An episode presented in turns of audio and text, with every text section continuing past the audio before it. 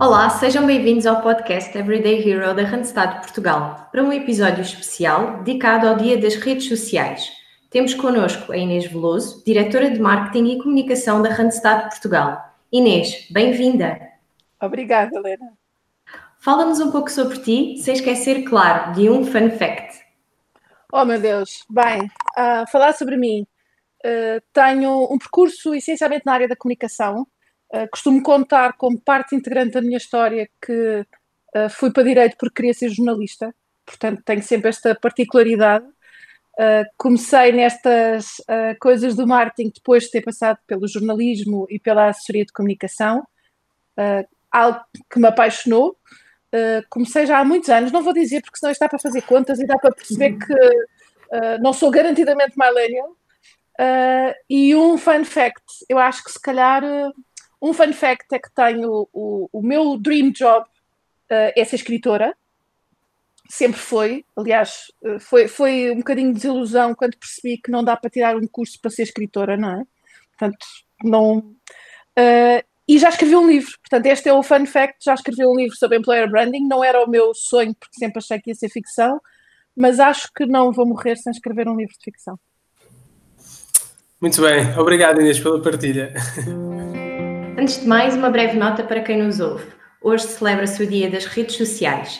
Este dia foi criado em 2010 pela empresa Mashable para reconhecer a revolução digital. Nós não podíamos deixar de marcar este dia e dedicamos este episódio ao tema. Inês, antes de mais e por curiosidade, qual foi a tua primeira rede social? Olha, a, a história é gira, porque a minha primeira rede social foi o Facebook. E a parte gira da história é que eu, quando me casei, eu casei-me em 2008 e fui fazer lua de mel, uh, fiz Miami e Nova York como lua de mel. E conhecemos, quando fomos a Miami, eu e o meu marido, conhecemos um irmão do amigo nosso que já estava lá a viver e acabámos por nos encontrar lá e passámos aqueles cinco dias com ele e com os amigos dele. E depois tínhamos imensas fotografias. E ele, quando nós voltámos para Portugal, disse: Então, mas partilhem as fotografias, ponham no Facebook. E eu lembro-me de pensar, havia na altura uma plataforma que não era rede social, mas que permitia fazer álbuns fotográficos online. E eu lembro-me na altura de lhe dizer, então mas porquê que não usamos antes este? E ele, não, este é muito melhor, toda a gente aqui nos Estados Unidos usa este, este que é o Facebook. Portanto, parece que foi assim uma coisa há 5 milhões de anos, mas na verdade isto foi em 2008. Portanto, o Facebook foi a minha primeira uh, rede uh, social. E Inês, nessa sequência, achas que as redes sociais são uma ferramenta muito importante para quem procura emprego? Concordas com esta afirmação? Sim, claramente. Eu acho que uh, o, o, o, nosso diretor-geral na Randstad tem, muito, tem uma expressão muito típica que é não se pode parar o vento com as mãos. Eu acho que as redes sociais é um bocadinho isso. Uh, e, e, o caso das redes sociais, uh, para mim, tiveram um impacto muito grande, até em termos profissionais porque eu trabalhando na área da comunicação, aquilo que acontecia nas empresas era tu antes gerias a comunicação das empresas sem, um, ou seja, tu definias quem é que falava, quem é que era o interlocutor, como é que passavas essas mensagens. E de repente, de repente apareceu esta coisa das redes sociais, em que toda a gente tem a possibilidade de criar o seu próprio canal de comunicação e comunicar aquilo que quiser, sem passar por ti necessariamente. Ou seja, é uma arma fundamental para quem quer ter uma estratégia de emprego e é uma forma de chegar ao emprego. Por isso, definitivamente, as redes sociais, e tem que existir esta estratégia, uh, naquilo que é a minha estratégia também de chegar ao emprego. Olha, muito bem, Inês, e se calhar tocando aí mesmo neste, neste último tópico, uh, vamos imaginar que eu estava à procura de emprego e hoje em dia temos 7 mil redes sociais. Como é que achas que eu me devo posicionar nas diferentes redes sociais com foco na procura de emprego? Olha, André, eu tenho aqui uma. Nem, nem toda a gente concordará comigo, com certeza, mas eu acho que as redes sociais tu não podes ter uma forma de abordar a rede social diferente em, em, de uma para outra. Mais do que isso, eu acho que aqui o ser genuíno é muito importante. Uh, tu não deves mudar o teu discurso, deves adaptar o teu tom de voz, mas o teu tom de voz é o teu, é aquilo que te caracteriza. Não deves ser mais nem menos. É muito interessante ver, por exemplo, que há pessoas que se sentem muito constrangidas de ir ao LinkedIn partilhar que participaram, por exemplo, num webinar. Isto é algo que deve ser partilhável para alguém que tem a sua dimensão profissional exposta nas redes sociais. Da mesma forma, há quem diga: Ah, eu no LinkedIn só faço posts muito profissionais. E isto não faz sentido. Nós, na nossa vida, até os profissionais que somos, é a combinação da nossa personalidade e de quem nós somos com aquilo que fazemos em termos profissionais. Portanto, nós não, não somos esta divisão clara, não é? Se vocês me encontrarem ao fim de semana, e eu, eu gosto muito de fazer este paralelismo com a vida real, eu não vos vou deixar de falar porque não é dia de trabalho, não é? Eu vou-vos falar, assim como a vossa expectativa não é, se calhar, que eu até em termos de imagem esteja uh, com o mesmo formalismo, se calhar, com que me vêem na vida profissional. Mas também não esperam que eu esteja, vá, num ponto completamente oposto. Portanto, eu, eu acho que aqui o tema das redes sociais e da adequação é nós temos que reconhecer a nossa identidade, temos que ter uma estratégia para cada uma das redes uh, naquilo que é o nosso posicionamento de marca, mas temos de ser nós próprios. Claro que sim. Inês, tu na, na, no decorrer da tua resposta falaste sobre o LinkedIn uh, e se formos ainda mais a fundo neste tema sobre, sobre esta rede social e sobre o próprio, sobre o próprio, uh, sobre a própria carreira, se eu quiser mudar o rumo da minha carreira, uh, o LinkedIn, por exemplo, é uma boa forma para mudar o meu posicionamento no mercado? Eu, eu diria que sim, não só, mas também. Ou seja, as pessoas não podem pensar que a rede social vai fazer tudo porque não vai.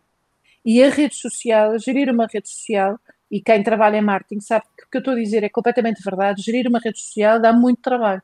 Dá muito trabalho porquê? Porque eu tenho que ter uma estratégia, tenho que ter conteúdos que suportem essa estratégia, tenho que acompanhar todas as outras pessoas que já existem nesta rede social e tem que interagir, tem que comunicar. Portanto, estas interações e comunicação na rede social tem que estar uh, na minha agenda enquanto alguém que quer mudar de emprego. Agora, imagina, uh, eu quero trocar completamente, fazer aqui uma inversão de carreira, não é?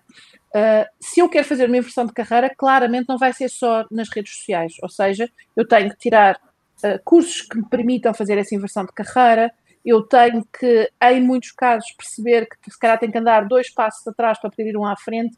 Um, e eu, eu, tenho aqui uma história gira que não tem a ver necessariamente com redes sociais, mas eu, quando, fiz, quando entrámos a primeira vez na Randstad, nos festivais de verão, uh, nós, uh, eu precisava de ajuda na altura, uh, eu não tinha equipa, estava a trabalhar sozinha e era preciso alguém que me ajudasse. Então tive uma estagiária para fazer só que o suporte dos festivais de verão que era uma rapariga que estava a tirar arquitetura, portanto tinha zero a ver com marketing, uhum. mas que estava numa altura em que não sabia muito bem, estava ali meia, meia, numa encruzilhada porque sentia que estava parada no curso, não estava a conseguir uh, fazer as cadeiras todas e não estava feliz, que é ainda mais importante do que o tema se fazemos as cadeiras todas ou não. não é? Mas não estava feliz.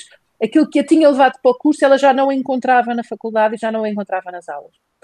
E quando começámos uh, a fazer os festivais, antes de fazer os festivais e a preparação e porque é que é aquele brinde, o que é que é a ativação e como é que vamos comunicar, como é que não vamos comunicar. Ela fez parte de todo este processo e encontrou no marketing uma paixão nova que ela nem nunca tinha posto em cima da mesa. Até porque vinha da área da arquitetura. Uh, e apaixonou-se de tal maneira que uh, parou o curso de arquitetura, foi para o primeiro ano da faculdade, ela estava no último ano de arquitetura, foi para o primeiro ano da faculdade tirar marketing, foi sempre fazendo e oferecendo-se e disponibilizando-se, mesmo que com ou baixa remuneração ou por curtos períodos de tempo, para trabalhar em diferentes empresas na área do marketing e acompanhar para perceber e ganhar mais competências. E a verdade é que hoje tem uma carreira em marketing, hoje trabalha numa empresa na área de marketing e, portanto, fez aqui um caminho que é um caminho que passou por aquisição de competências na universidade, aquisição de competências em ambiente real, ao perceber que não, não iria conseguir ser competitiva se estivesse à espera só de acabar o curso, portanto foi ganhando experiência de outra forma e acompanhando, eu lembro-me de haver em várias conferências, o que ela partilha ainda hoje nas redes sociais, tudo isto, isto é um ecossistema. E é este ecossistema que nos transforma em especialistas e nos permite mudar de área e contar uma história. Porque no fundo o que nós fazemos nas redes sociais é também contar uma história e convém que essa seja a nossa história. Claro, sem dúvida. A nossa história acaba por ser aqui, ou acaba por estar refletida uh, nas várias redes sociais que, em que estamos presentes. Um, se tivermos uma visão mais geral sobre o tema, uh, pedia-te que deixasse algumas dicas. Como é que eu, por exemplo, posso criar uma presença digital marcante? Qual é que é a tua opinião? Eu, eu, eu acho que é, é engraçado, porque muitas das vezes pedem-me isso. E isso é a parte mais difícil, porque eu começo só a fazer perguntas. E eu começo por fazer perguntas a dizer quantas pessoas é que te seguem, que tipo de posts é que tu tens, quem é que tu segues, quais é que são, uh, uh, quantas vezes comentaste interações de outras pessoas, com que frequência é que vais às tuas próprias redes sociais. Se tivesses que caracterizar a tua audiência, como é que tu caracterizavas? E eu acho que em alguns casos desmotiva as pessoas aqui neste processo, mas não é esse o objetivo. o, o, o objetivo aqui principal é eu tenho que ter uma estratégia. Eu tenho que saber qual é o meu propósito de estar nesta rede social. Bem, eu no meu caso vejo que está claramente na hora de me aplicar à série nas redes sociais. Bem, Inês, uma, uma última pergunta para ti posso, por assim dizer, imagina, estar à vontade, bem entre aspas, no meu Instagram, mas no LinkedIn adotar uma comunicação mais profissional, ou devo ter sempre esta atenção em todas as minhas redes sociais? Eu acho que nós devemos ter uma regra nas publicações de redes sociais que é nós só devemos lá escrever e postar aquilo que estamos confortáveis para que toda a gente veja. E isso quer dizer que, imagina, eu, uh, eu no meu Facebook tenho muitas imagens em família, em festas, com amigos, etc. Não há, uh, nas minhas definições de privacidade, eu até não permito que as pessoas me identifiquem sem eu validar. Portanto, sou mediadora de identificação. Mas eu, em regra, não, não permito que hajam fotografias em situações que eu, de alguma forma, não me sinta confortável. E o confortável não é uma questão de estava feia ou estava bonita, não é? O confortável é, sei lá, a pessoa se tiver uh, com tiver bebido uns copos, às vezes vê-se muito. Esse tipo de conteúdos nunca devem ser publicados em nenhuma rede social. Outro exemplo, uh, todos nós já tivemos más experiências com empresas, que às vezes estamos muito irritados. Ir publicar qualquer coisa a dizer mal dessa empresa, em que às vezes até se pode utilizar uma linguagem menos própria, é algo que pode não nos orgulhar uh, de ser ligado a nós. E esse é o ponto. É pensarmos que tudo o que nós publicamos, se teríamos a coragem de dizer em voz alta ou de mostrar a um grupo de pessoas. Se tivermos, então é porque podemos publicar. Se não tivermos, então é porque claramente aquilo não é para ser partilhado. Excelente, Inês. Muito obrigada por ter estado connosco neste dia dedicado ao digital. Foi um episódio recheado de boas dicas para todos. E obrigada eu. Eu é que agradeço, sendo que vocês hoje corriam um risco enorme, porque podíamos ter ficado aqui horas e horas e horas. Portanto, obrigada por me terem controlado aqui nesta gestão de tempo. Obrigado. Para, obrigada. Para quem nos ouve, desejo uma boa semana e já sabem, subscrevam o nosso podcast e as nossas redes sociais, Facebook, LinkedIn e Instagram. Obrigada e até à próxima semana.